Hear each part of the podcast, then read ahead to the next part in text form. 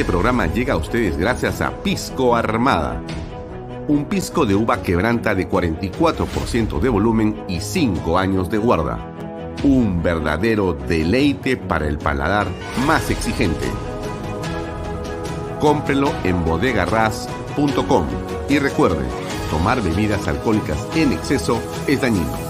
Cumple el sueño de tu casa propia en las lomas de Yura paga desde 935 soles mensuales, con todos los servicios, agua potable, luz eléctrica, pistas y veredas. Comunícate por WhatsApp con una de nuestras asesoras o visita nuestra página web gprperú.com. Tu familia e inversión cómodas y seguras en las lomas de Yura.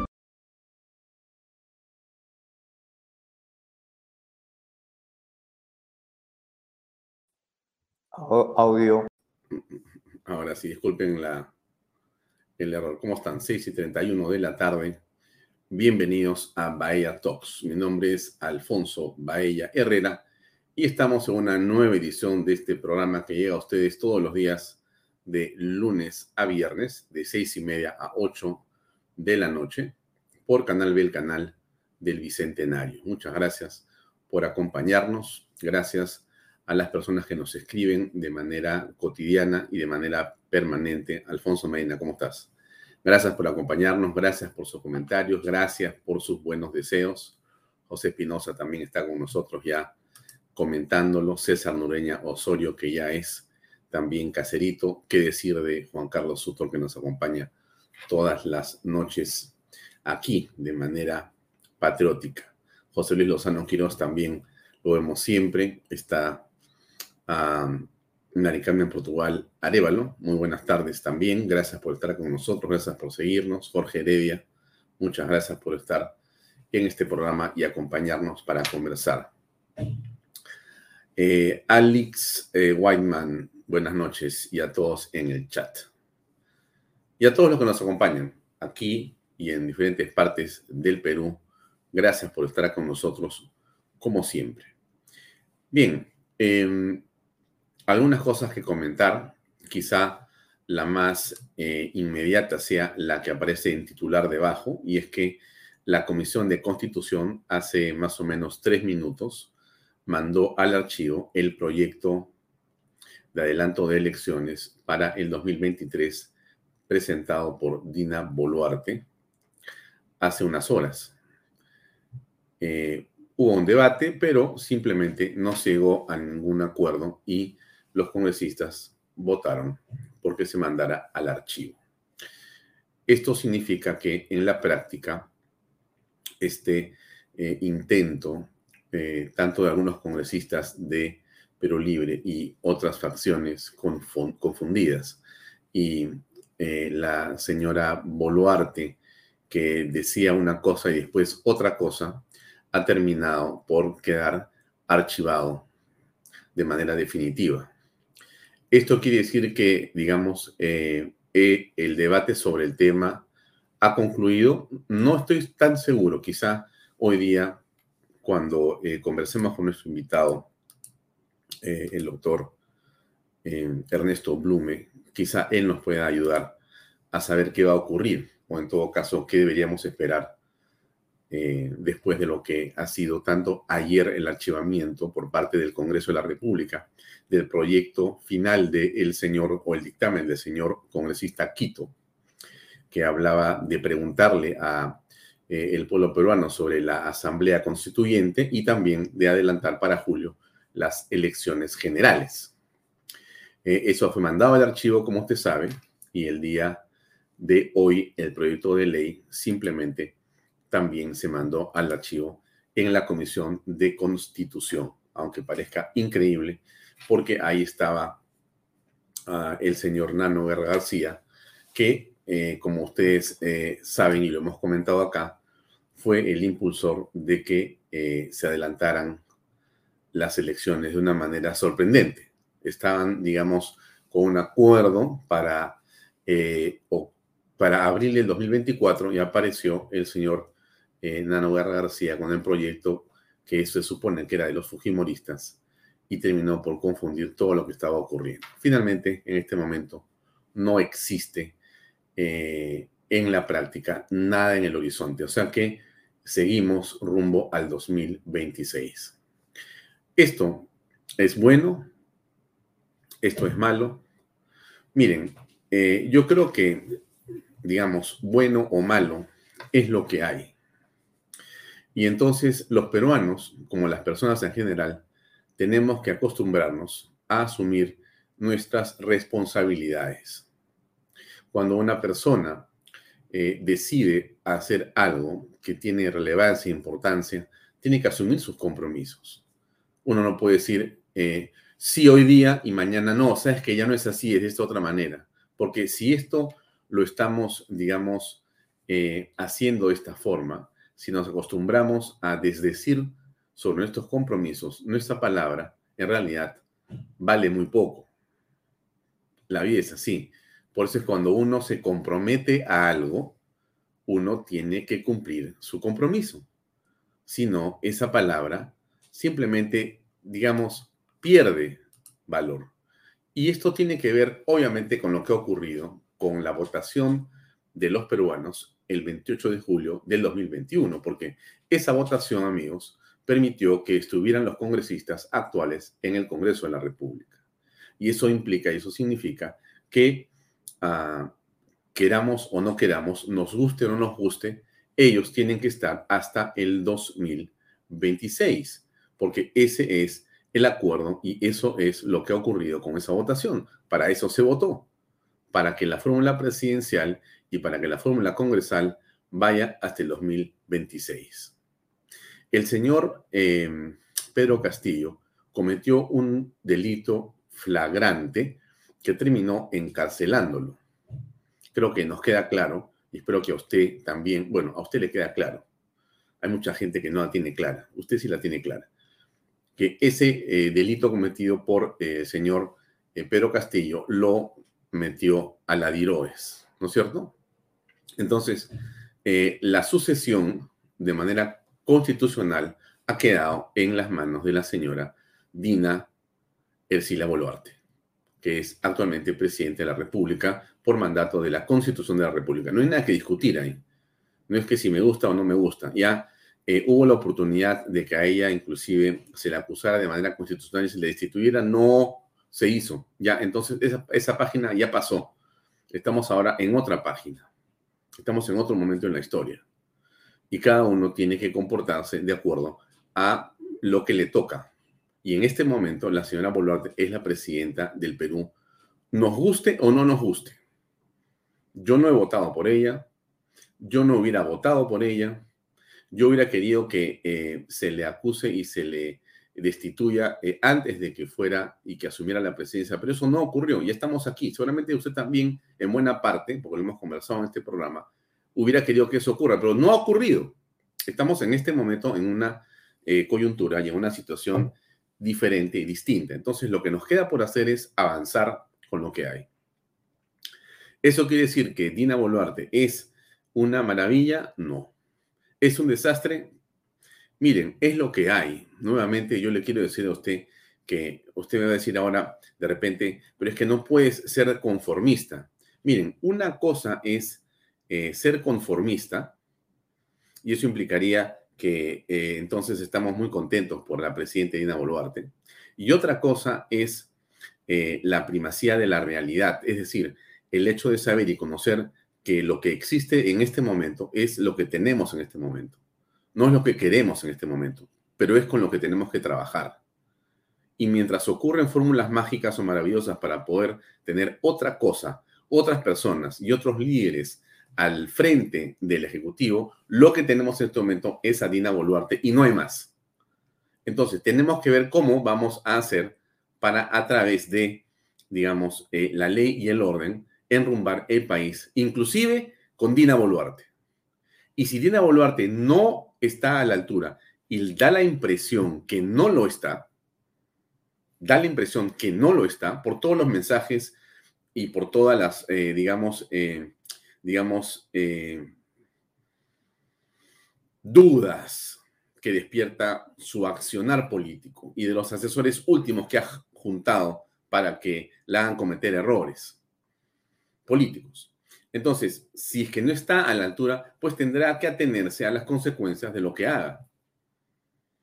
Y esto que estamos diciendo, amigos, eh, miren cómo es, ¿no? Termina siendo eh, el cargo de presidente de la República, eh, desde donde se maneja, digamos, y se toman las decisiones más importantes en el poder, uno también endeble, uno también frágil, si es que no se sabe gobernar, si es que no se sabe consensuar o avanzar en las líneas matrices y en coordinación con los otros poderes del Estado. ¿Qué cosa hizo Pedro Castillo? Básicamente se sentó con los amigotes a robarse el dinero. No ha sido poco. Algunos han dicho que eran unos pájaros fruteros, pero Nelson Schack, Contralor de la República, nos ha comentado hace unas horas que lejos de haber sido algunas decenas de millones de soles, parecen cientos o miles de millones de soles que han desaparecido de diversas maneras. Entonces, el punto eh, eh, que yo traigo a la reflexión es eh, qué es lo que vamos a hacer los peruanos. Porque en este momento sobre la mesa no hay ningún proyecto que reduzca el mandato de los congresistas ni de la Presidente de la República. Ayer escuchaba en un canal de cable que los conductores en realidad se desgañitaban, se contrariaban, se indignaban y estaban prácticamente cerca del soponcio porque esto había ocurrido con la votación. Y decían, este Congreso tiene que irse, esta persona tiene que irse, es una vergüenza para el país, etc. Claro que sí, seguramente cuando uno aprecia eh, la gestión y la conducción em, de algunos congresistas, sobre todo de la izquierda recalcitrante, lo que va a encontrar, lo que va a visualizar y lo que vas a concluir es que esa gestión y esa representación en realidad es banal. E, eso es obvio, lo vamos y lo estamos sintiendo. Eh, van en realidad a poner pancartas, a golpear a otras personas, van a hacer una serie de, digamos, eh, shows que lo que hacen es justamente quitarle la majestad del poder al eh, Congreso de la República y lo que hacen es que todo el asunto de la política se convierte en algo realmente repudiable por todos. Entonces, perfecto, y seguramente los congresos nunca han sido populares y no van a serlo nunca en la historia de la humanidad. Pero ese, digamos, debería ser el punto de partida de la política en el país. O sea, nos corresponde tirarle piedras al Congreso, tirarle piedras al Ejecutivo, y aun cuando nos correspondiera hacerlo así, esa tirada de piedras termina siendo algo poco importante cuando lo que importa realmente es que las políticas públicas y la gestión del Estado sea llevada de manera adecuada. Los huaicos han comenzado en la sierra. Hay una serie de falencias en infraestructura y en servicios públicos que son realmente de una fatalidad y que generan una calamidad donde sea que se encuentre uno en el Perú.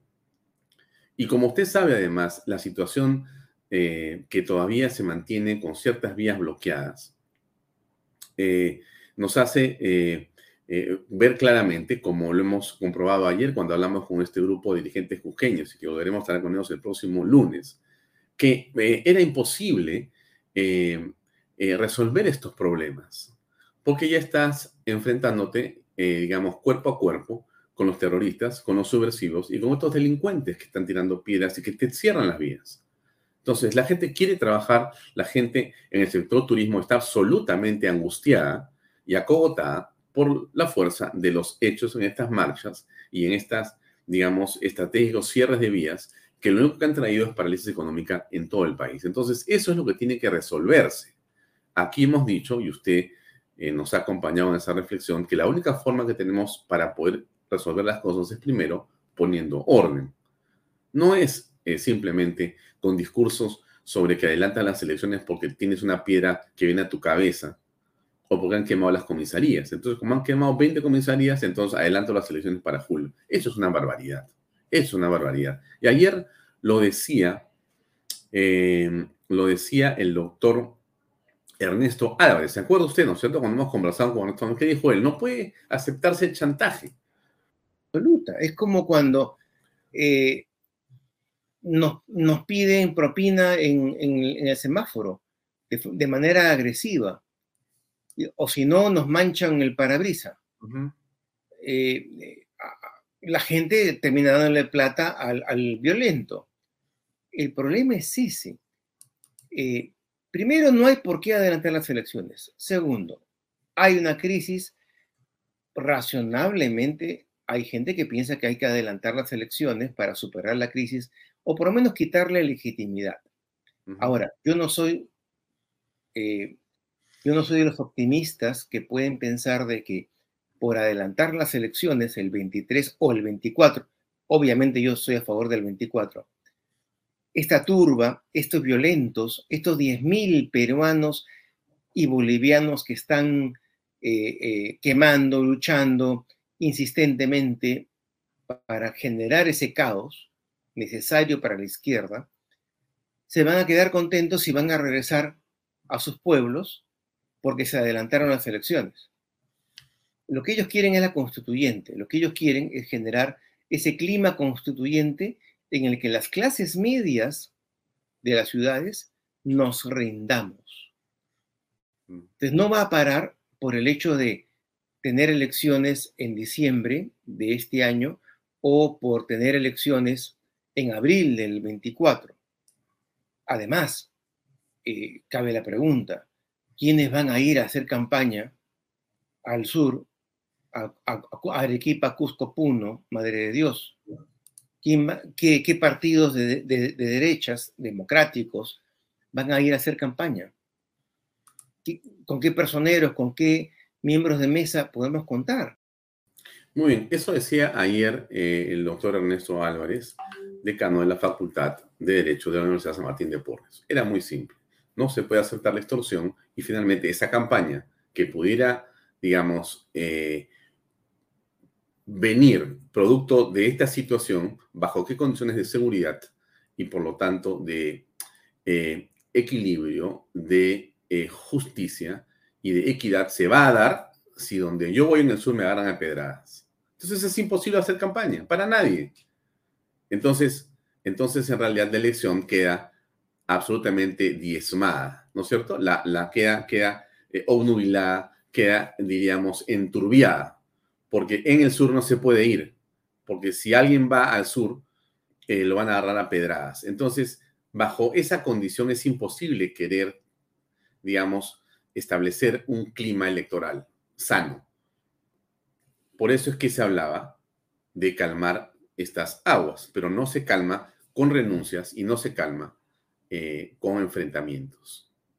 Bien, dicho esto, entonces, eh, tenemos que ver las cosas desde una perspectiva según la cual regresemos a encontrar el camino de eh, solucionar los temas en atención al mandato popular.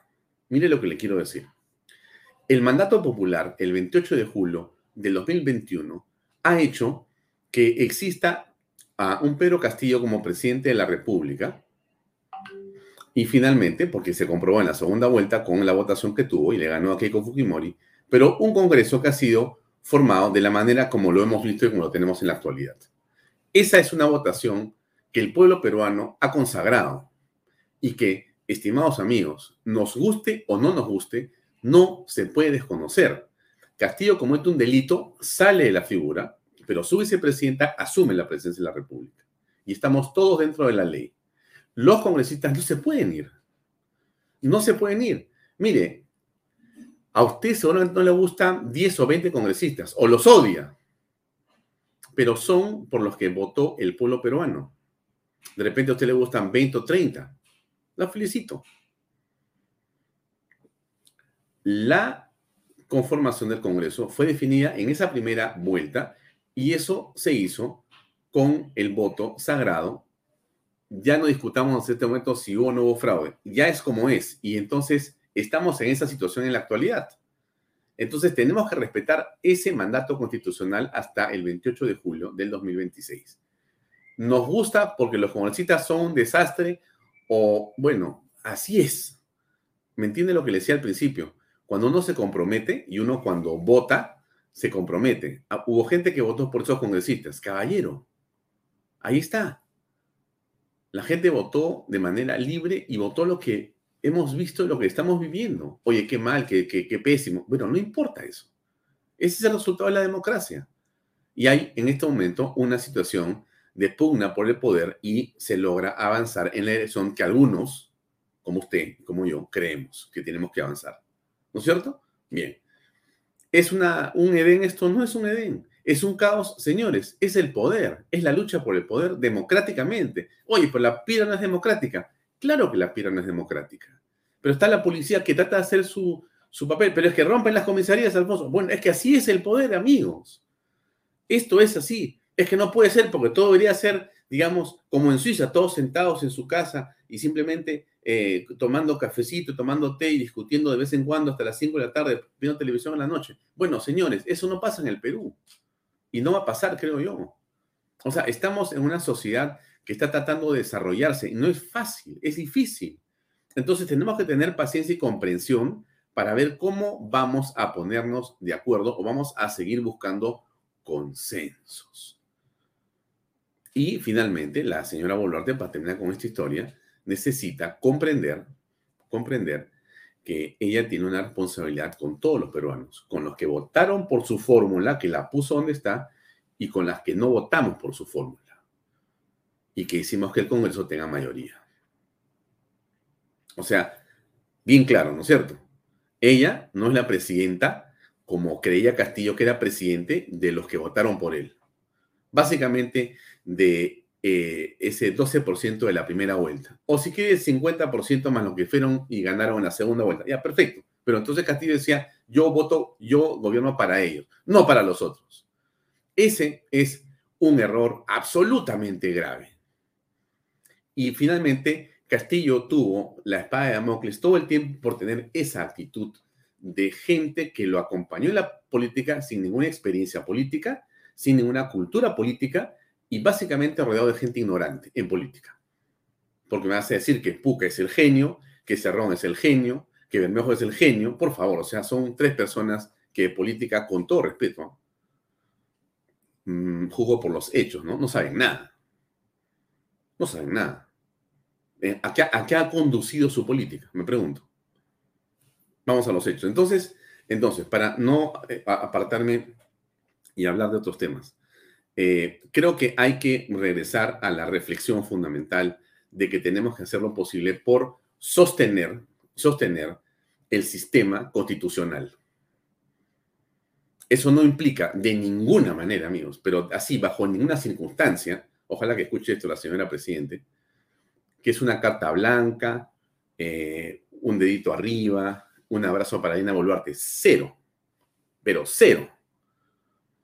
Eso significa que la señora Boluarte puede tener algunas horas de vida más, políticamente hablando me refiero, ¿no es cierto? Y que esas horas de vida pueden llevarla hasta el 26, podrían llevarla hasta el 26, de cada depender de que gobierne para todos, no para los que llevaron a que ganara su fórmula presidencial, sino para la mayoría de peruanos.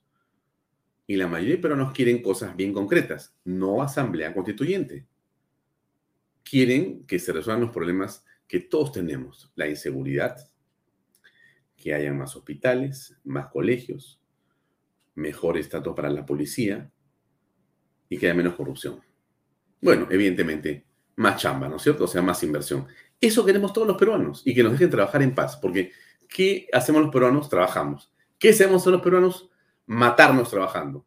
Pero ¿qué odiamos los peruanos? Que no nos dejen trabajar. ¿Y qué hace el Estado? Te friega la paciencia todo el tiempo. Entonces, no es muy complicado, no es muy complicado eh, gobernar el país. Yo, creo que no es muy complicado. Lo que pasa es que, como él decía ayer, entran a Palacio y se obnubilan, o con los cuadros, o con la historia, o de repente con la mala Biblia que hay en Palacio de Gobierno. Y se llenan de gente, eh, digamos, genuflexa, de sobones y de técnicos asesores que son un desastre, que al final de cuentas, como usted ha visto, terminan empantanando cualquier posibilidad de hacer cosas buenas por el país.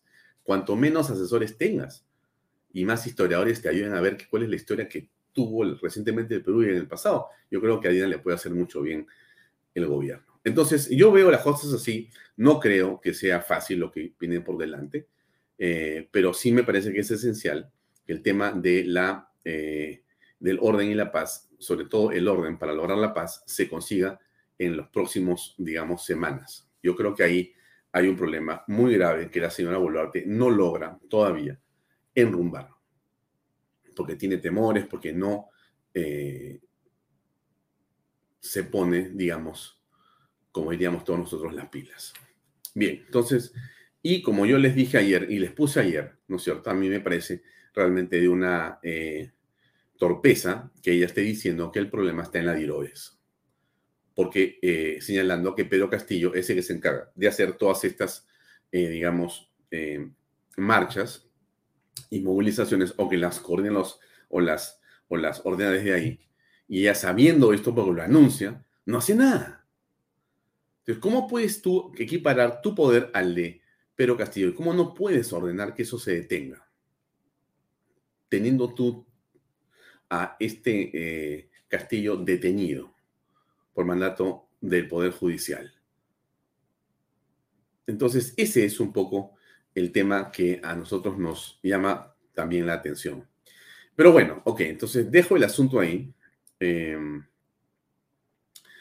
eh, y quiero hablarles de otras cosas un segundo y después vamos a recibir a las siete y media en punto al doctor Ernesto Blume, que él ha sido además eh, de un hombre muy, eh, digamos, vinculado al derecho constitucional y al derecho en general, eh, ha sido miembro del Tribunal Constitucional, como ustedes saben. Entonces, su opinión eh, nos va a ayudar a poder tener una perspectiva sobre las cosas. ¿Correcto? Así que si usted tiene preguntas para el doctor eh, Ernesto Blume, pues yo le pido que las tenga a la mano listas para que a la hora que él ingrese las podamos tener, yo las pueda leer y podamos conversar con él. ¿Correcto? Bien, a ver, Ah, hoy día, solamente les recuerdo, un comercial de un par de minutos, por favor, siempre es bueno, que a las 8 de la noche tenemos el programa Unidos por la Esperanza con el padre Luis Gaspar.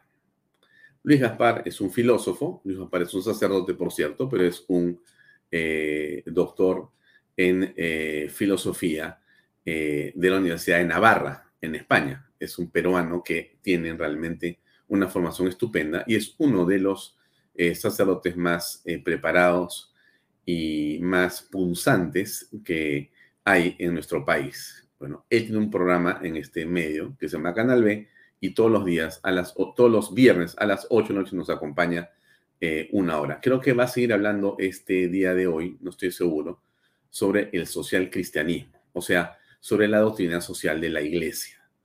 Como usted sabe, porque lo ha comentado eh, Porky, ¿no? La doctrina social de la iglesia eh, eh, está eh, basada en las encíclicas papales y lo que hace es reseñar, puntualizar, desarrollar, estructurar un pensamiento que viene de la iglesia en relación a la política, en relación al Estado, en relación a la sociedad, en relación justamente a la estructura de gobierno y cómo sí se puede desde el sentido ético, eh, filosófico, eh, solidario, eh, construir y desarrollar una sociedad tomando en cuenta justamente el pensamiento de la iglesia que está escrito en muchas encíclicas papales.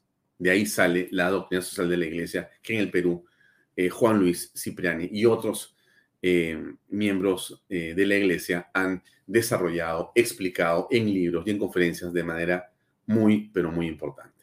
Entonces, eh, este hombre, eh, el padre Gaspar, que conoce perfectamente el tema, porque también lo ha estudiado y lo ha practicado y lo practica y, es un filósofo en estas cosas, ha estado explicando en los programas pasados poco a poco lo que es eh, la doctrina social de la iglesia.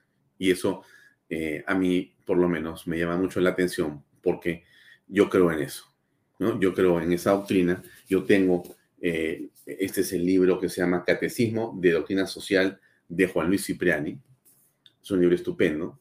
Y aquí tengo otro libro que se llama Compendio de la Doctrina Social de la Iglesia. ¿No? Y estos eh, eh, libros lo que tienen aquí es la explicación detalle y punto por punto lo que es este pensamiento y esta eh, forma de ver la acción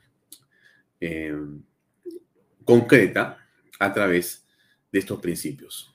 Así que si a usted le interesa el tema, de repente podemos conversar otro día sobre el tema. Ok, entonces, dicho esto, tenemos a...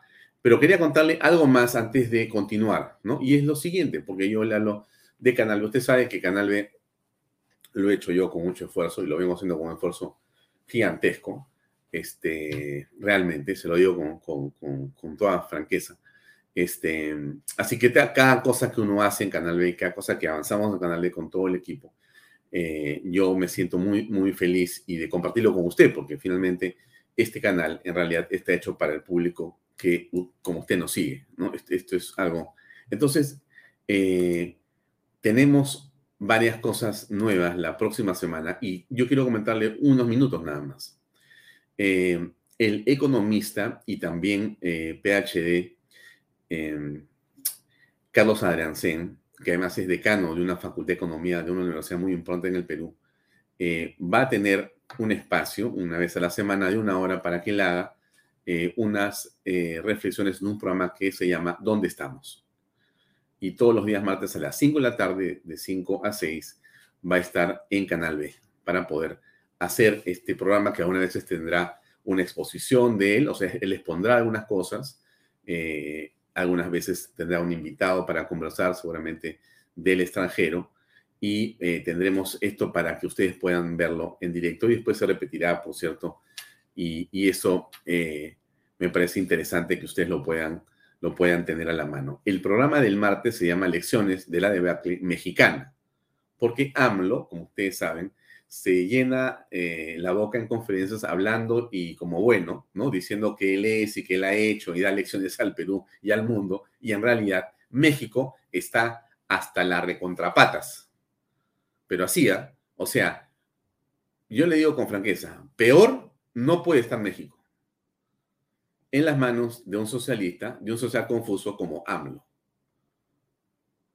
¿No? Entonces, eh, el señor eh, Carlos Adriansen la próxima semana nos va a explicar con evidencia, contundentemente, qué cosa pasa en México y cómo podemos mirar en la debacle de otros lo que puede y podría ocurrirnos. ¿Correcto? Ese es el martes a las 5 de la tarde. El día eh, jueves a las 5 de la tarde tenemos otro programa que se inaugura que se llama Disrupción con Javier González Olaechea. Este hombre es eh, un eh, doctor en política, en ciencia política, también es un PhD, es un expositor estupendo. Él ha invitado a Jorge Muro, que es un doctor en física, para hablar de cómo se aterriza la disrupción. ¿Qué es la disrupción? Bueno, la disrupción es el corte, ¿no es cierto? Es eh, un acontecimiento que hace que todo lo que está ocurriendo corte y comience otra vez casi de cero pero no quiero adelantar, por supuesto, para nada. Lo explicará como corresponde Javier González Olachea este jueves a las 5 de la tarde y todos los jueves lo verán a él aquí en Canal B, el canal del Bicentenario. Tenemos este programa que es estupendo, que está en la mente y en el corazón de Juan Claudio Lechín, que es un economista de la Universidad de Boston y también tiene una maestría en la Universidad de La Rioja y se llama Filosofía al Hueso. Este programa es también una visión distinta e irónica, irónica, ¿correcto? Eh, que empieza este jueves a las 8 de la noche, ¿no? Les pongo un video chiquitito de Juan Claudio, que lo ha producido para contar de qué será su programa inaugural que se llama Mueran los ricos. De YouTube y todo lo demás, ¿no? Hoy vamos a hablar sobre abajo los ricos, mueran los ricos. El apóstol Santiago decía en 5.5, habéis vivido lujosamente y, esperad el día de la matanza. Es más fácil, y eh, todos lo sabemos, es más fácil que un camello pase por el ojo de una aguja que un rico entre al reino de los cielos. Así ahí aparece Marx. Y Marx... Eh, vaticina que esta nueva era del capitalismo de los burgueses es un empeoramiento. Entonces dice, no, no, no, señores, de ninguna manera, eh, esto es peor, la filosofía al hueso.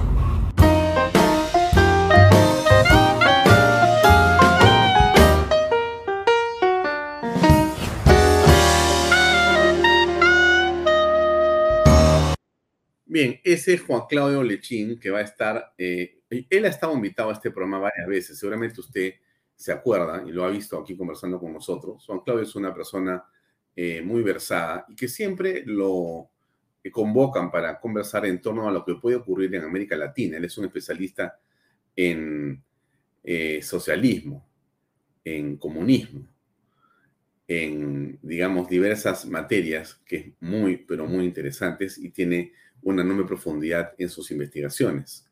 Entonces, eh, creo que va a ser muy interesante eh, escuchar a Juan Claudio Lechín en su programa, que es muy original y que va a desarrollar todos los días jueves a las 8 de la noche. Em, y para terminar de hablarles de las cosas que estamos haciendo o que queremos hacer, hay este otro programa que eh, sale el día viernes de la próxima semana y todos los viernes a las 5 de la tarde, que se va a llamar Tierra para Todos, o se llama Tierra para Todos con Lucio Portocarrero. Lucio es un especialista en el tema de comunidades, en el tema de medio ambiente, en el tema de relaciones eh, con diversas, digamos, estratos eh, y capas de la sociedad. Y durante el mes eh, de febrero va a desarrollar una serie de capítulos para hablar sobre el agua. El agua es un tema central en la vida de los peruanos. Lo que pasa con la Autoridad Nacional del Agua, el ANA, lo que pasa con la legislación relacionada al agua, lo que ocurre con la forma como desperdiciamos el agua, cómo no valoramos lo que tenemos, los conflictos por el agua.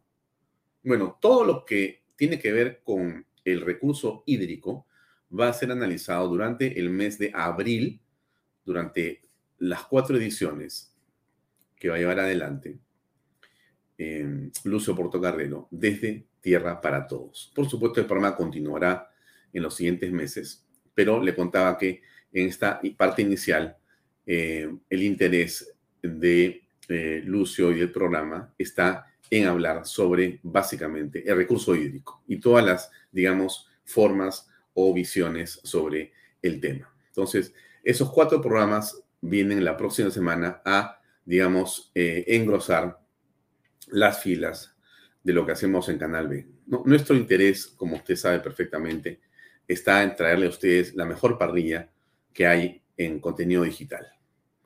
Y esto implica que usted puede ver estos programas siempre a la hora que están ahí, pero también los puede encontrar a través de canal.pe y usted ingresa y ve los programas cuando tenga tiempo para verlos. Y los puede compartir con quien quiera, etcétera, etcétera, etcétera.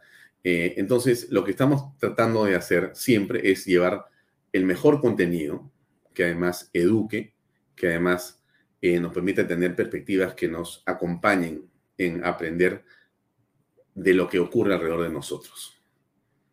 Sin odios, sin complejos y con una mirada realmente constructiva. Así que yo espero que usted sepa aprovechar. Hay más cosas, pero ya no quiero ser tampoco este,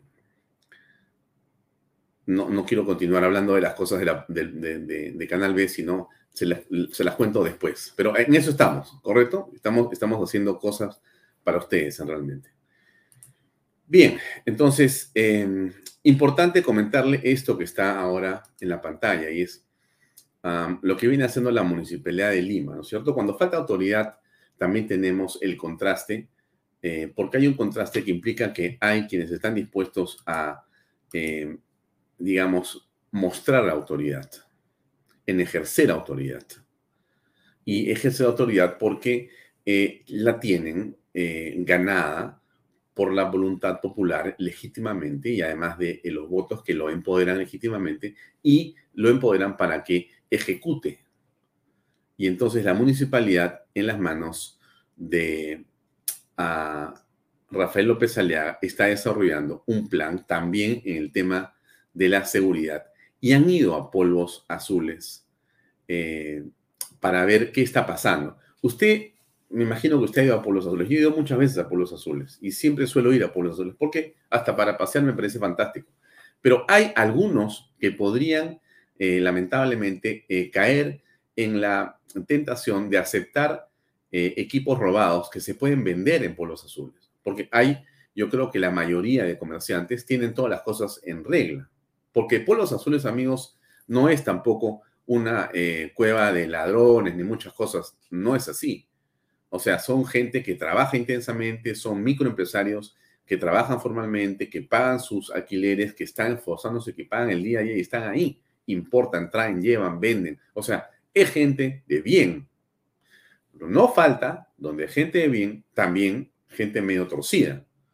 Y eso es lo que ha ido a hacer la municipalidad. Veamos este video chiquito para que tenga usted una idea de lo que ha ido ocurriendo. Y es muy interesante visualizar cómo, mientras reclamamos la autoridad a Dina Boluarte para que haga lo que tiene que hacer, López Aliaga, sin que nadie le reclame nada, está dando los pasos que todos en, en el fondo anhelamos o anhelábamos, porque la autoridad municipal nunca estuvo donde estamos viendo esto. Increíble. Ahí va. Creo que está. Eh, ah, el video. el video. El video está acá. Un segundo, un segundo. Me había olvidado de cargarle el video. Ah, aquí está. Bueno, así pasa a veces. Este es. Operativo coordinado con la Policía Nacional, con la más alta dirección, con el general Licetti, quien es el director de Seguridad de Estado, y por supuesto con los equipos que, que nos acompañan, con nuestro querido gerente de Seguridad Ciudadana, Abdul Miranda y en conjunto con la Municipalidad de La Victoria, por ser su jurisdicción, se ha realizado este operativo. Eh, es un operativo importante. Y aquí lo que queremos decirle a los ciudadanos de Lima es que el principio de autoridad se tiene que restablecer en nuestra ciudad capital. Estos son lugares que presuntamente se comercialicen eh, celulares que provengan de robos y que generan mucho daño. Eh, y estos son usados incluso por esos vándalos que tanto destrozo han causado en nuestro centro histórico.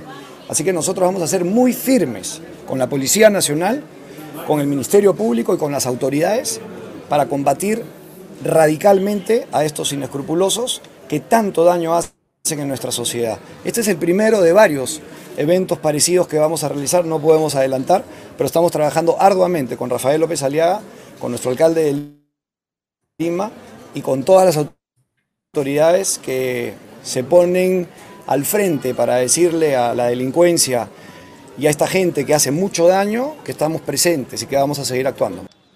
El día de hoy también se ha dado inicio al, digamos, esto una estrategia de cerrar, clausurar los eh, establecimientos que venden celulares manchados con sangre. El día de hoy hemos empezado con Renzo Reyardo, ¿ya? Pero vamos a hacerlo en todo Lima. La Fiscalía nos está apoyando muchísimo, la Policía Nacional. El día de hoy hemos empezado ya con Lima Centro. Pero vamos a ir yendo a la victoria. Ahora venimos a la victoria, coordinando con Renzo Reyardo, que está a cargo de este operativo. Hmm. Ahora hablar el general Carlos Licetti. Bueno, en estos momentos estamos interviniendo en los puestos que previamente hemos eh, identificado por acción de inteligencia. Tenemos un promedio de 34 puestos intervenidos en el primer piso, que es donde estamos, y también en el, en el sótano, en el pasadizo 11, 12 y 13 están siendo intervenidos. Estamos en proceso en pleno desarrollo de la intervención. Ahora, ¿qué Efectivamente. Bueno, utilizan este, este letrero o este, esta forma de simular un servicio técnico cuando en el fondo realizan un trabajo de flasheo, de bloqueo de los celulares, el borrado de toda la información y la asignación de un nuevo email que le permite pues no identificar al celular y ponerlo nuevamente a la venta. Mm, Esas son las afueras de polvos azules Estamos a la salida de la avenida Paseo de la República o el Sanjón de Bedoya.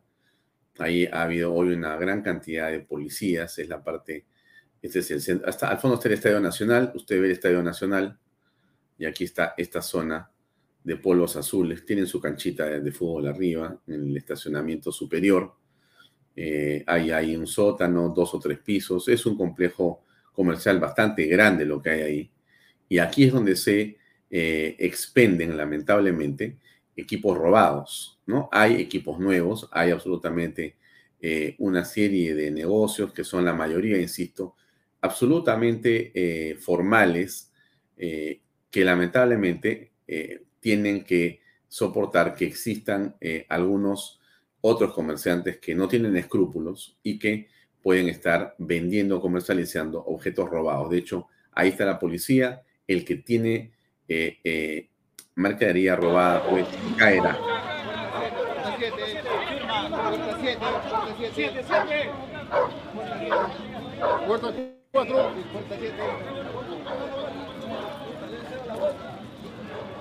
la Dirección de Seguridad del Estado, un equipo especializado de telecomunicaciones está realizando las diligencias correspondientes en este lugar. Vamos a verificar si estos teléfonos son robados o no. Mira, en este acto se puede visualizar los teléfonos iPhone, pero no cuentan con la, con la factura correspondiente. Si la vamos a verificar, son de dudosa precedencia.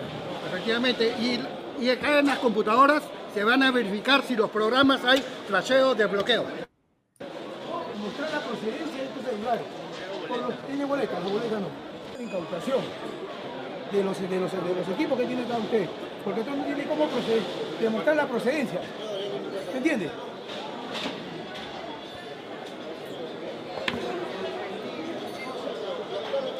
¡Cadea! ¿Para hacer cambio? Ya, hay que hacerla. Aquí hemos encontrado equipos iPhone. ¿Ya?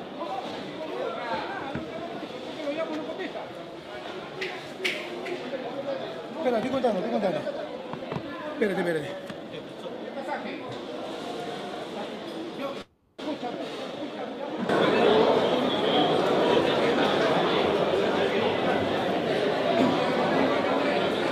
Sangre, muerte, destrucción. Es, lo que es el, el delito más recurrente. Increíble, de acá en total impunidad. Sí. Están los vecinos. de verdad. Esa es la fachada. ¿no? Sí, claro. Servicio técnico.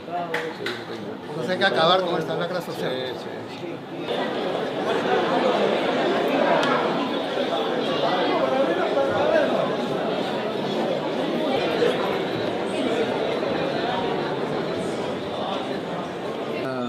que el celular pueda fácil romperse sus medidas de seguridad, sobre todo los Android, ¿no? Claro. Así es. Esto es lo que... Todos son en desuso, no valen. No valen. Detrás de cada... General, ¿cómo está? Buenos días. Saca todos los celulares, por favor, no tengo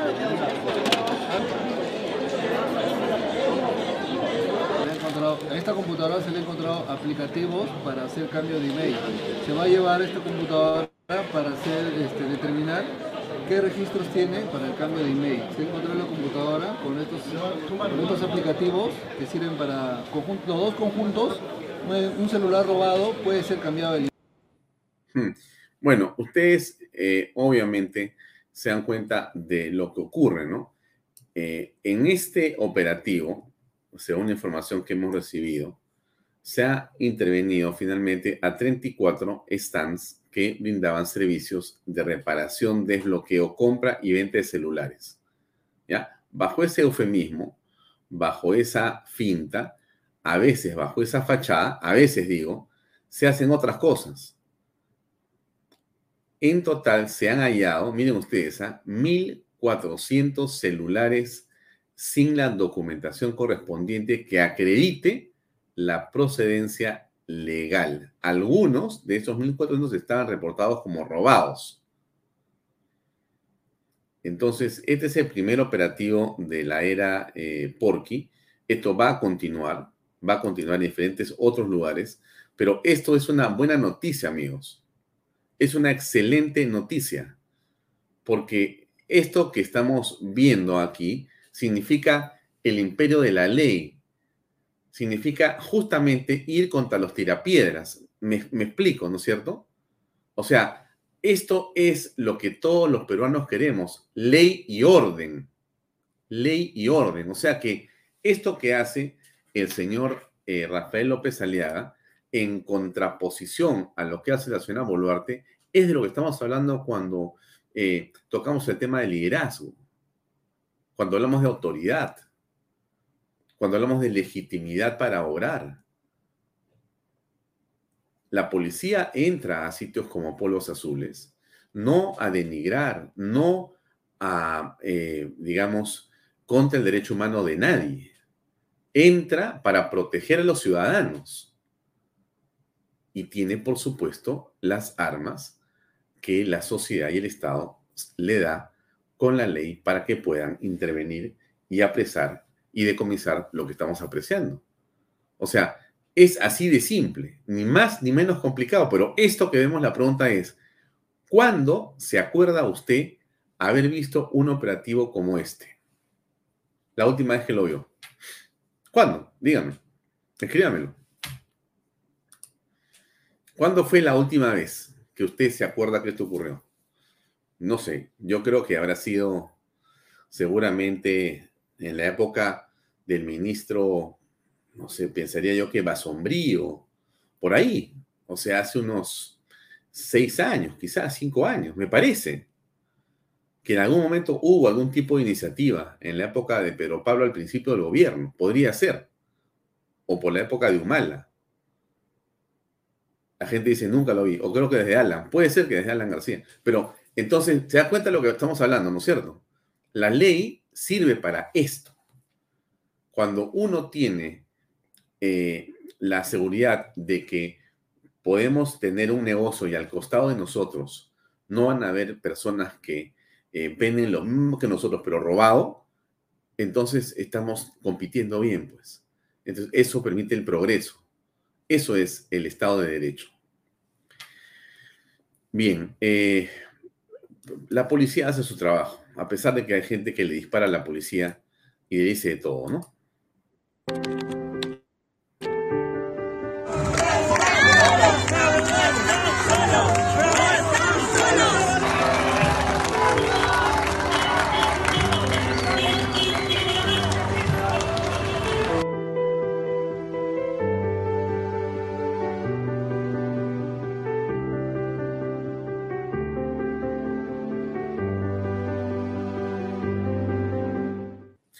Sí, en realidad em, tenemos que acostumbrarnos a aplaudir a la Policía Nacional. Eh, y esto no quiere decir, amigos, eh, bajo ninguna circunstancia, que esto apañe eh, la manera en que algunos policías pueden actuar equivocadamente o contra la ley. todos estamos de acuerdo con los buenos policías. Creo que eso no cabe la menor duda. Y estamos en contra de los malos policías pero yo sí creo que en realidad la mayoría de policías en el Perú son estupendos, estupendos. Y como en toda sociedad y en todo grupo humano, pueden existir buenos como malos, ¿no es cierto? Pero yo me refiero al cuerpo institucional eh, de la policía, que creo yo, en el caso del Perú, es de primera, a pesar de todos sus problemas. Em, y el ejército también hace lo suyo. Ha, habido varios eh, contenidos. Uno les comparto brevemente. Cuando la patria está en peligro, todo está permitido, excepto no defenderla. ¡Cargalita! Tengo el control, tengo el control.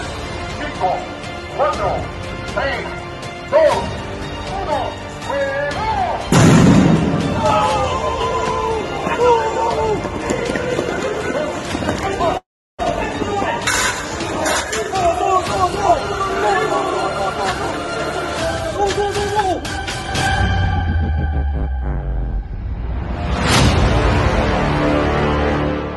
Claro, como bien dice este video,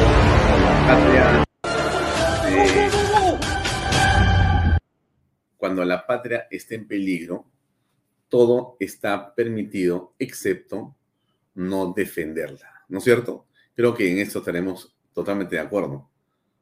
Eh, en realidad, en estas semanas que hemos estado eh, viviendo bajo la zozobra de un grupo de subversivos violentistas, Vuelvo a decir, solamente para los que no lo tienen claro, la protesta no significa destruir propiedad público-privada y menos golpear o asesinar a las personas, bajo ninguna circunstancia.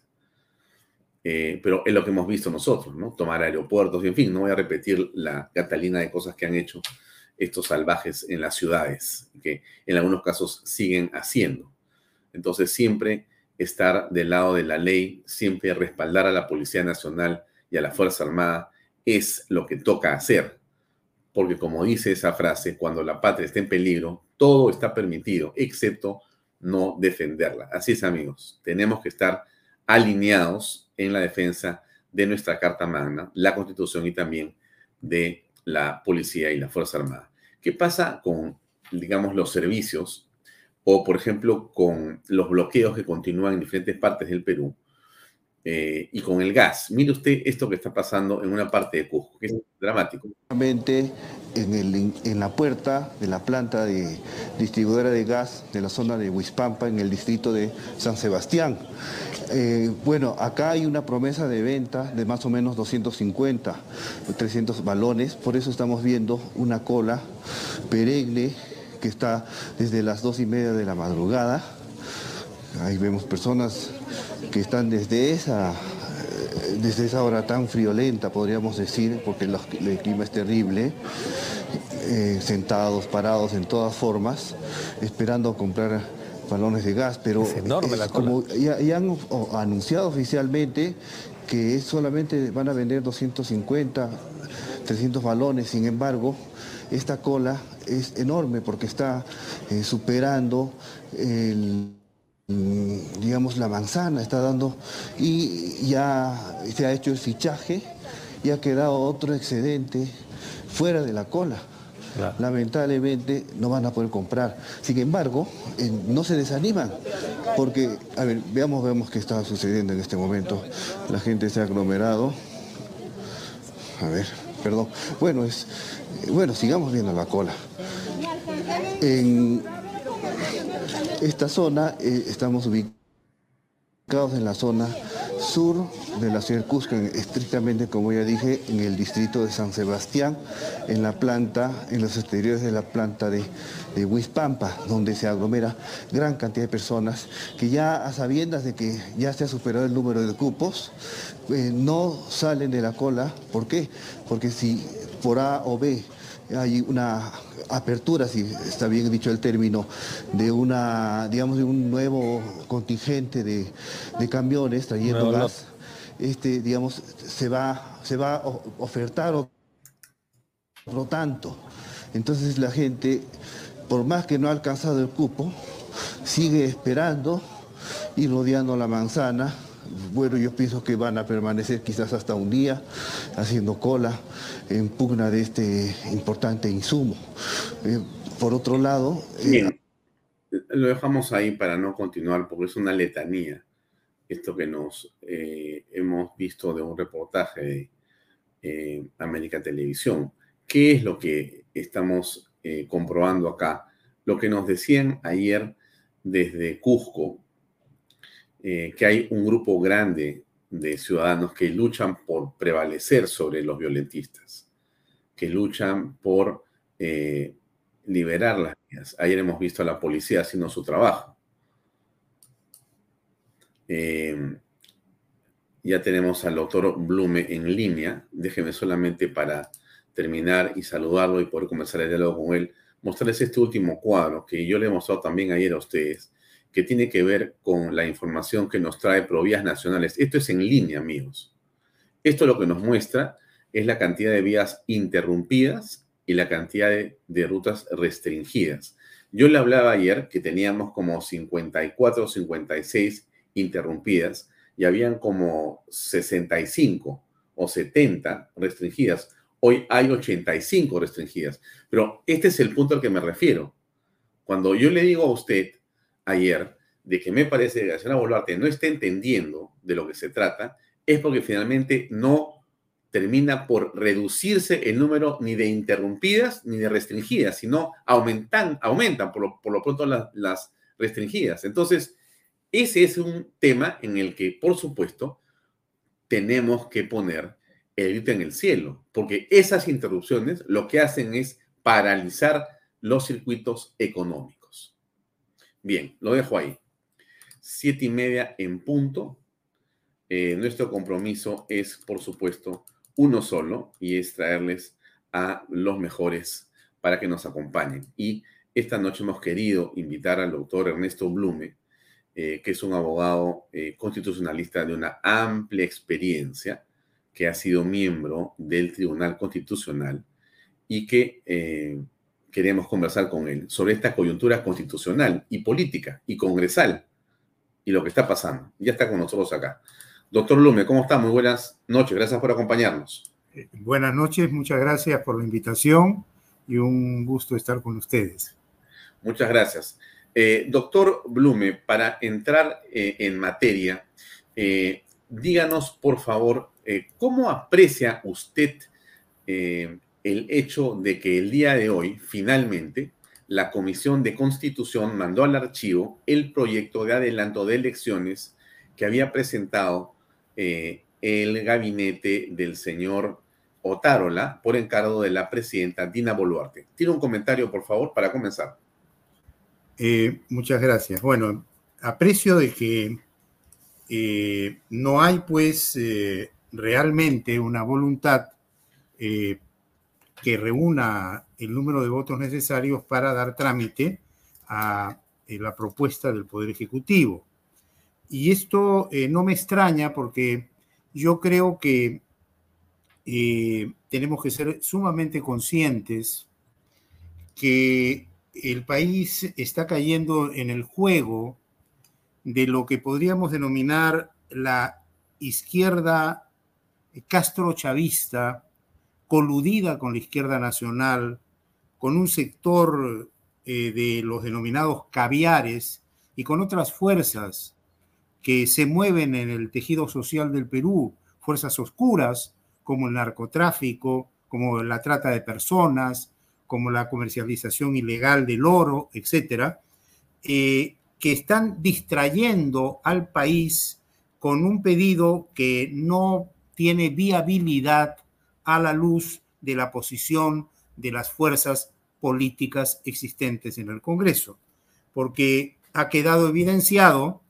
que no obstante a que habría una voluntad de adelantar las elecciones, la izquierda condiciona ese apoyo a una condición, valga la redundancia, inaceptable, que es la eh, consulta sobre una asamblea constituyente o sobre la convocatoria a una asamblea constituyente, lo cual no puede pasar ni debe pasar porque es una petición inconstitucional, desde que no está contemplada expresamente en la Constitución.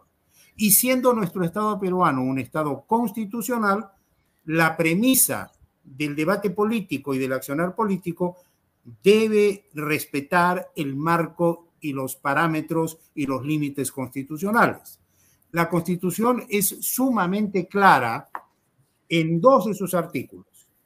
El primero es el artículo 32, que regula la consulta popular por referéndum y las excepciones a esa consulta popular y establece que pueden ser sometidas a referéndum la reforma total o parcial de la Constitución, la aprobación de normas con rango de ley, ordenanzas municipales y materias relativas al proceso de descentralización.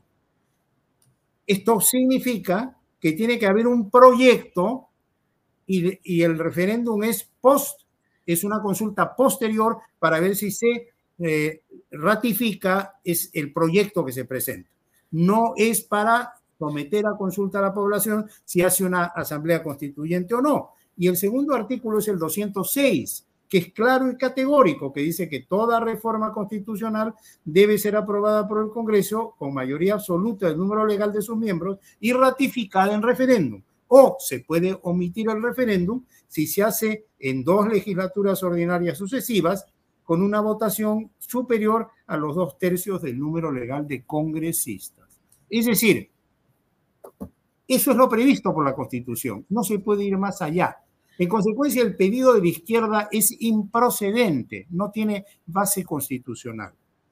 Yo eh, insisto en que, desde mi punto de vista, este pedido de adelanto de elecciones es absolutamente impertinente.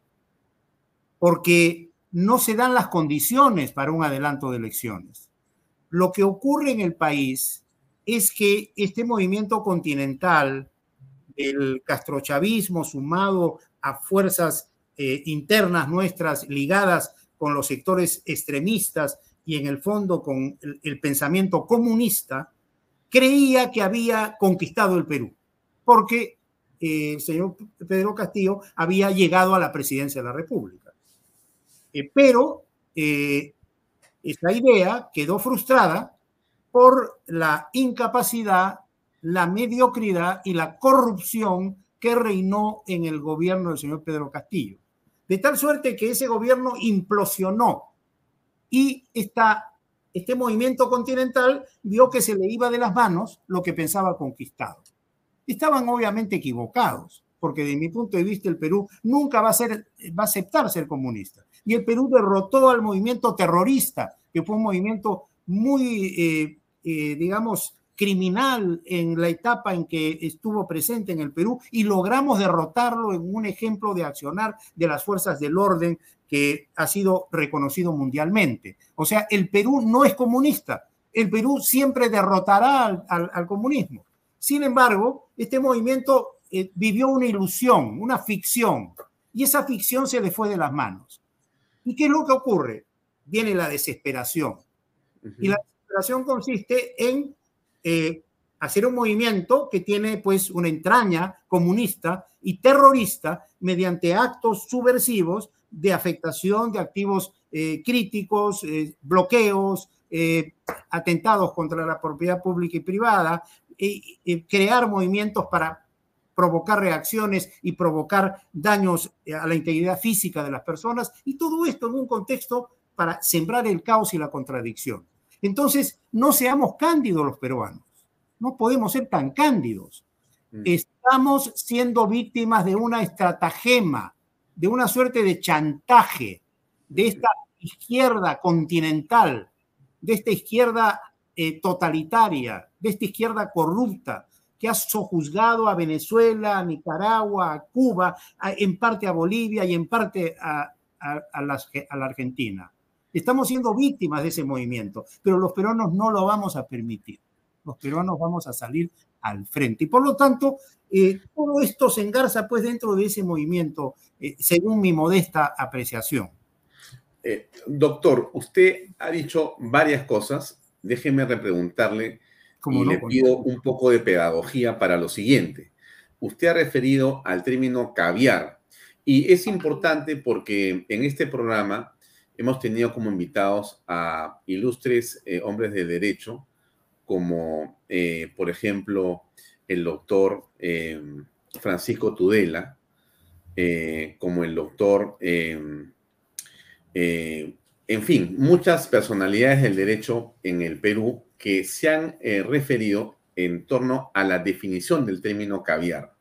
Yo le pediría a usted si nos puede dar esa definición y después preguntarle sobre el tema del comunismo, porque si el Perú, como usted dice, no es un pueblo que acepta el comunismo, la pregunta que le haría es, ¿dónde cree que está la ideología mayoritaria del pueblo peruano? Por favor. ¿Cómo no? Bien, entonces voy, eh, le agradezco mucho la pregunta, eh, voy a lo, a lo primero. Eh, el, el, tema de definir qué entender por caviar y en qué consiste lo que podríamos denominar el movimiento caviar en el Perú. Eh, por caviar debemos entender un personaje eh, ligado normalmente a la academia, un académico, entre comillas, que practica eh, lo que yo denomino el relativismo conceptual. Es decir, que no es riguroso en la comprensión de las instituciones, eh, de los valores, de los principios, de los derechos y en general de los conceptos vitales que hacen a un, estamos hablando a un sistema democrático, a un Estado constitucional. Y practican una suerte de relativización de esos conceptos, los cuales manejan como si fueran una goma de mascar, como si fueran un chicle, los acomodan de acuerdo a sus circunstancias y que siempre están cerca del poder, siempre usufructúan del poder y no saben perder. Siempre encuentran razones para permanecer en sus posiciones, así sean demostradamente equivocadas. Un ejemplo de este pensamiento caviar, al cual yo he denominado el cáncer caviar, del cual se tiene que curar el cuerpo social del Perú, es el relacionado con esta figura de la denegación fáctica, que responde precisamente a ese relativismo conceptual, porque dentro del sistema democrático existen varios principios y valores, y un principio es la separación de poderes, es decir, un poder del Estado eh, es independiente y autónomo de otro poder del Estado. Tiene asignado, asignado cuotas de poder que le permiten, por ejemplo, al poder, al poder legislativo, le permiten eh, legislar, es decir, dictar leyes, le permite fiscalizar y realizar ciertos actos administrativos. El Ejecutivo tiene otras tareas, las tareas de administrar y gobernar el Perú. Y hay mecanismos de intercontrol y compensación entre esos poderes para evitar exceso y abuso de poder. Y la Constitución establece la posibilidad de plantear una cuestión de confianza eh, que si es denegada en, ciertas circunstancias puede motivar eh, una decisión de disolución del Congreso. Pero entonces, ¿qué dice el caviar? El caviar dice, está muy bien, hay separación de poderes, pero no entiende que quien tiene la competencia para decir otorgo o no otorgo la confianza es el poder legislativo. Y esa competencia la tiene que ejercer mediante sus actos, sus, eh, digamos, órganos de gobierno. En este caso, el Pleno. Todos los congresistas reunidos dicen otorgo confianza o deniego confianza. Y solamente cuando hay un pronunciamiento expreso del máximo órgano de, de, gobierno del Poder Legislativo, podemos hablar de que se otorgó o no se otorgó la confianza. Pero el caviar dice, no, está bien, es así, pero relativizando el concepto, se puede interpretar que si no contesta el Pleno o no se pronuncia el Pleno o no eh, expresamente señala su voluntad, el Poder Ejecutivo, que es el que ha pedido la confianza, puede interpretar que la confianza le ha sido denegada, eh, no por una voluntad expresa, sino tácita, es decir, ha habido una denegación en los hechos, aunque no ha habido expresión de voluntad.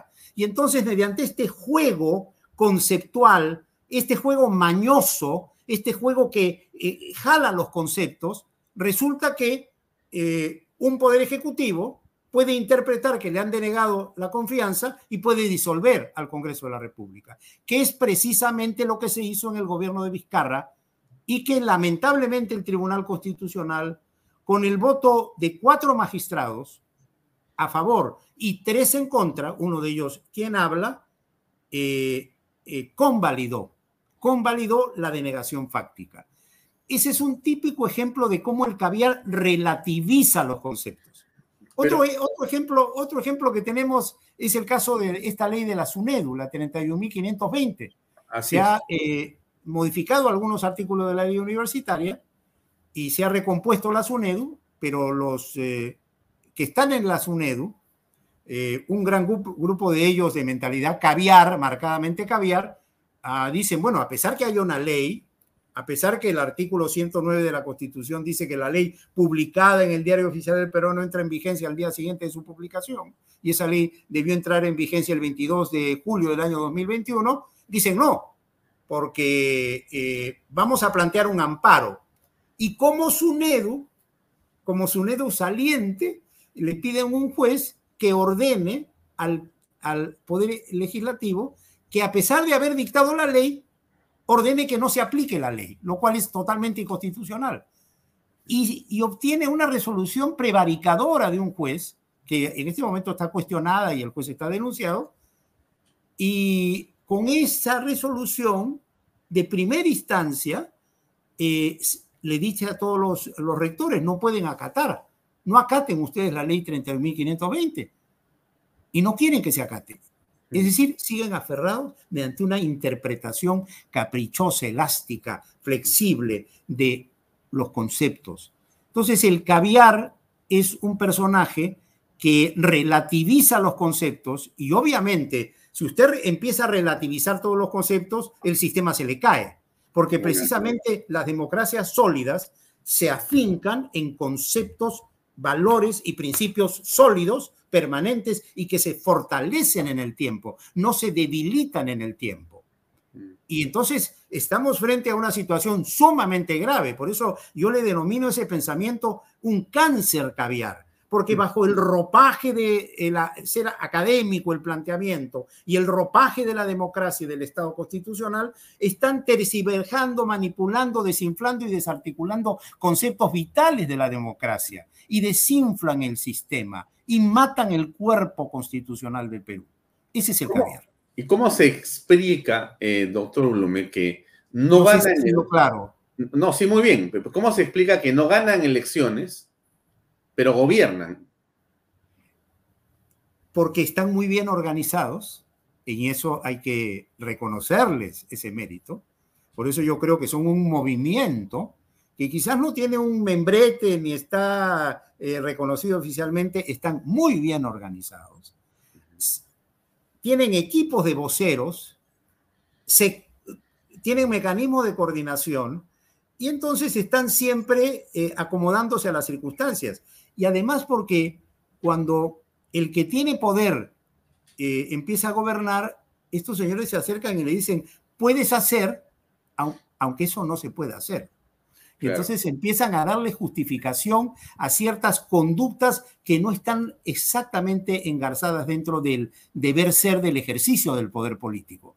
Y obviamente una autoridad que pide una asesoría y surge un caviar, un asesor caviar y le dice, sí, usted puede hacer esto. Ah, no, entonces me lo ha dicho fulano de tal. Miren, el, el, caso pues famoso del doctor César Landa Arroyo, directo amigo mío, pero se lo, se lo he dicho muchas veces en público la discrepancia no debe afectar la amistad. Eh, eh, es el autor intelectual de la denegación fáctica. claro. ¿No? Y, ha sostenido, y, tiene pues una serie de aláteres que salen a defender esa tesis, porque ha creado cierta corriente de opinión. Y lo que está ocurriendo en la Universidad Católica, en la Facultad de Derecho y en el área de Derecho Constitucional, es eh, un predominio de esta mentalidad. Fíjese usted, la Facultad de Derecho tiene entre sus profesores a maestros de la talla de Domingo García Belaunde. Pero ¿quién maneja el área de, derecho en la católica? ¿Quién es el coordinador de derecho constitucional? César Landa. ¿Usted cree que llaman a, Domingo García Belaunde para que dicte eh, algún curso? ¿Cree que llaman a Aníbal Quiroga para que dicte cursos? ¿Cree que llaman al doctor Blume para que dicte cursos? Que yo soy de la católica y soy profesor eh, también en la católica.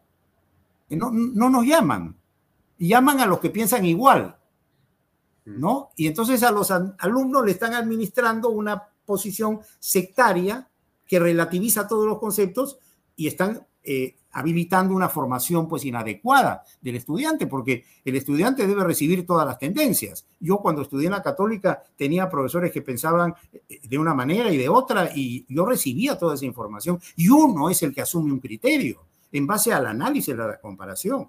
Entonces, este, este movimiento caviar es pernicioso y tenemos que luchar contra ellos. Y yo me he propuesto salir al frente de este movimiento caviar. Tenemos que denunciarlos. Relativizan todo y le puedo dar infinidad de ejemplos, pero eh, tomaría mucho tiempo. Sí. Quiero aprovechar. al segundo tema. Sí. por favor, dele, dele, dele, porque tengo otra pregunta, pero vamos al segundo tema. Ya, el, segundo tema es, me, la puede reproducir para estar bien preciso? Hablábamos del comunismo y usted señalaba claramente que en el Perú no existe en realidad eh, este pensamiento o esta ideología aceptada mayoritariamente por los peruanos. Entonces yo le preguntaba, si esto es así, y yo concuerdo con usted, la pregunta que le hago es, bueno, si no es el comunismo, que no está aceptado, la pregunta es, ¿qué cosa cree usted que sí está aceptado mayoritariamente en el pueblo peruano como una ideología o no cree que hay ideología en el pueblo peruano? Mire, yo creo que, que en general, salvo los sectores eh, que lideran opinión y están eh, involucrados en, los movimientos políticos, la mayoría de la población es una población eh, noble, trabajadora, luchadora, eh, que ha tenido siempre eh, la iniciativa de abrirse camino sin el apoyo del Estado, porque aquí ha fallado el Estado y ha fallado históricamente. Entonces es un pueblo emprendedor, pero es un pueblo que eh, entiende que el esfuerzo personal debe ser compensado con el fruto del trabajo y, y que va haciendo cada uno su camino. Si nosotros analizamos, por ejemplo, la historia de cuántos eh, miles de miles de gente que vino de provincia hace seis, siete décadas a la capital de la República. Yo recuerdo, eh, eh, cuando era ya un joven, cómo Lima muchas veces presentaba problemas porque se decía por algunos, infundadamente de mi punto de vista, mira, están viniendo y están invadiendo tal cerro, tal otro, etcétera. Y venían algunos pobladores humildes, ponían su totora y empezaban ahí, y, empezaban a, qué? Frente a un Estado que los abandonaba, llegaban a la capital buscando un futuro mejor. Y eh, lograban, a través de su esfuerzo, instalarse, organizarse, hacer una urbanización popular, lograr apoyo después del Estado, y ahí están estas urbanizaciones que hoy son distritos. Pero uno se pregunta, eh, los nietos de esos pobladores hoy son profesionales. Es decir, peruanos humildes a quienes el Estado abandonó, pero que solo se abrieron camino y fueron capaces de labrar un futuro mejor para sus hijos y para sus descendientes. Ese es el peruano. El peruano es un hombre luchador, es un hombre patriota, es un hombre que quiere trabajar, honesto, es un hombre emprendedor. Y no está en el tema político. No quiere un Estado ineficiente, ni quiere un, Estado que se meta en todo y que lo gobierne y lo sojuzgue. Eso no quiere. Y yo creo, por lo tanto, que el comunismo viene muerto en el Perú. Y viene más muerto todavía porque lo hemos derrotado. porque esa mentalidad genocida, criminal de Abimael Guzmán, que para muchos eh, eh, iba a acabar con el Perú, y recordará usted los apagones y todo lo que vivimos durante, durante años, cuando el panorama era sombrío, sin embargo, fuimos capaces de derrotarlos. Pero ¿qué es lo que ha pasado? Que un grupo de profesores, que no son todos, resentidos sociales y acomplejados, se organizó para infiltrarse entre los jóvenes estudiantes y en la educación primaria y en, también en la secundaria. Y ha malformado a muchos jóvenes. Pero yo creo que esos jóvenes se están dando cuenta de que les han vendido eh, como si fueran liebres, serpientes, y que esa mentalidad hay que dejarla de lado. Yo creo que al final eh, vamos a ganar, este movimiento va a, va a quedar derrotado y obviamente eh, la preocupación muy grande, porque eh, geopolíticamente la ubicación del Perú para este movimiento continental es genocida, es el que gobierna Maduro, eh, los descendientes de Castro y, todos los que están en Nicaragua y en algunos, algunos dirigentes de Bolivia, el Perú era clave. Acaban de que ya habían ya, en, sus mapas colocaban el Perú como si, si nosotros estuviésemos bajo su reino. Pues se equivocaron estos señores, se han equivocado totalmente. No va a ser así. No quiero dejar de pasar el tiempo sin preguntarle algo que han estado preguntando todos aquí en este programa, y es lo siguiente. ¿Qué opina usted de ese fallo del TC? Creo que es de diciembre del año pasado, que permite la postulación de condenados por terrorismo a cargos públicos. ¿Cómo se explica? Y en todo caso, me gustaría su opinión. Le agradezco. Si algo si uno no está de acuerdo. Sí, mire, le agradezco. Lo primero que quiero decir es eh, que yo respeto mucho a los señores miembros del Tribunal Constitucional y tengo el mejor de los conceptos del actual colegiado. Eh, lo que yo voy a decir a continuación eh, es eh, una, una, posición discrepante de parte de esa sentencia en ejercicio del derecho a la crítica que consagra el artículo 139 de la Constitución. Y lo hago con todo respeto. primero hay que señalar que esta sentencia es una sentencia que ha analizado una serie de cuestionamientos que se hicieron a diversos artículos de diversas leyes dictadas en diversos momentos relacionadas con el terrorismo.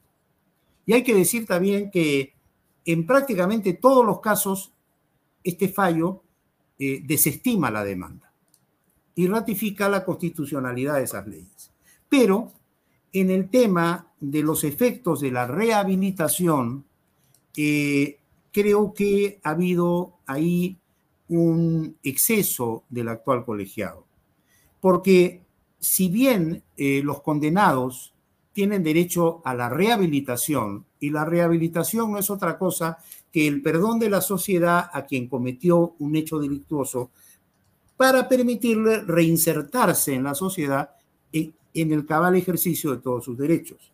Si bien eso es así, me parece a mí que eh, hay que eh, ponderar en el análisis también el tipo de delito, la naturaleza del delito, las consecuencias del delito y los efectos que la comisión del delito eh, produjeron en la sociedad.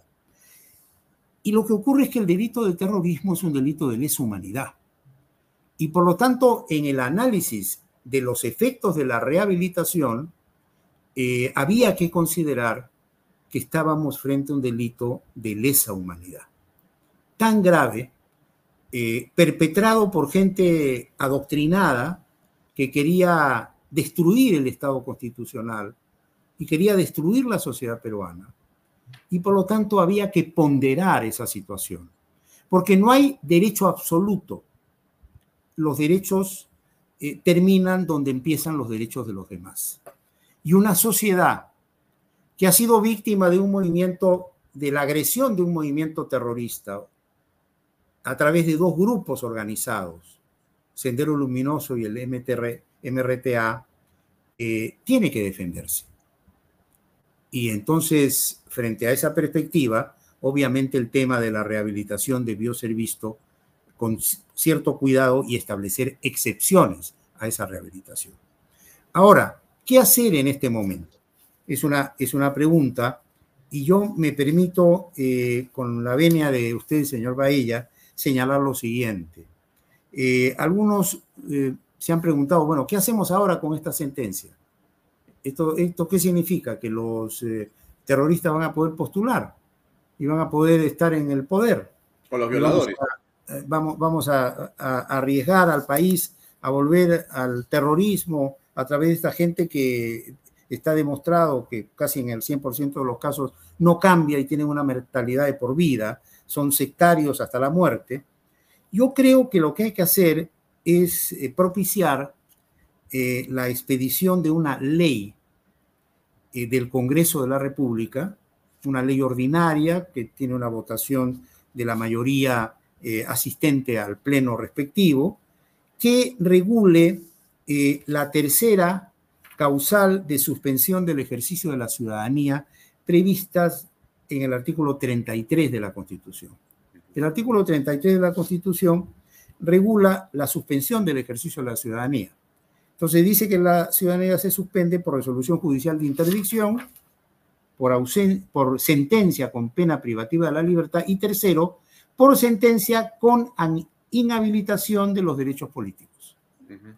Y entonces hay que regular que quien ha sido condenado por terrorismo eh, queda inhabilitado para el ejercicio de los derechos políticos. Darle a ese proyecto ya un detalle normativo adecuado para que cubra todas las posibilidades y nos curamos en salud. Y eso puede hacerse muy rápidamente si hay voluntad política. Ese es mi punto de vista. Y lo otro es también tramitar una reforma constitucional. Pero ya la reforma constitucional son palabras mayores, implica más tiempo, etcétera. Y por lo tanto creo que lo más expeditivo es esta fórmula, que la he conversado también con el maestro Domingo García Belaunde, y él coincide con este planteamiento. Eh, y lo dejo en mesa para, para que usted lo, lo, tenga y, y, de pronto eh, podamos impulsarlo. Vuelvo a repetir con su venia. Eh, artículo 33, suspensión del ejercicio de la ciudadanía. Inciso tercero, por sentencia con inhabilitación de los derechos políticos. Entonces, estos que han sido sentenciados y fueron inhabilitados, hay que darles una regulación que quien fue condenado por terrorismo, así ya haya obtenido la rehabilitación, pues dada esta norma eh, constitucional eh, que es regulada, no puede participar en política. Va a quedar abierto el camino. Ellos volverán al Tribunal Constitucional y el Tribunal revisará. Ahí quizás el Tribunal reflexione y pueda morigerar la posición que originalmente tuvo en el caso que usted me comenta. Mm. Doctor, eh, son las 8 de la noche. Yo le invité y quiero ser puntual con, para, le agradezco por su tiempo, por supuesto. Y, más bien yo le agradezco a usted. No, más bien le quiero preguntar algo más, pero no preguntar, sino pedirle, que es muy sencillo. Lo que pasa es que tenemos como 50 preguntas eh, y en todo caso me permito eh, invitarlo para otra oportunidad cercana, eh, la próxima semana o la siguiente, cuando tenga tiempo y su agenda, y quizá con un poco más de tiempo, ya no media hora, sino un poco más, quizá 40, 50 minutos, podemos conversar porque eh, creo que su experiencia nos va a ayudar mucho a comprender a muchos peruanos lo que está pasando. Así que lo comprometo si es posible. Muchas gracias. Eh, encantado, quedo comprometido y le agradezco muchísimo su invitación. Muchas gracias, doctor Blume. Un gusto tenerlo en el programa y hasta otra oportunidad que será muy pronto. Gracias y muy buenas noches. Gracias igualmente. Buenas noches.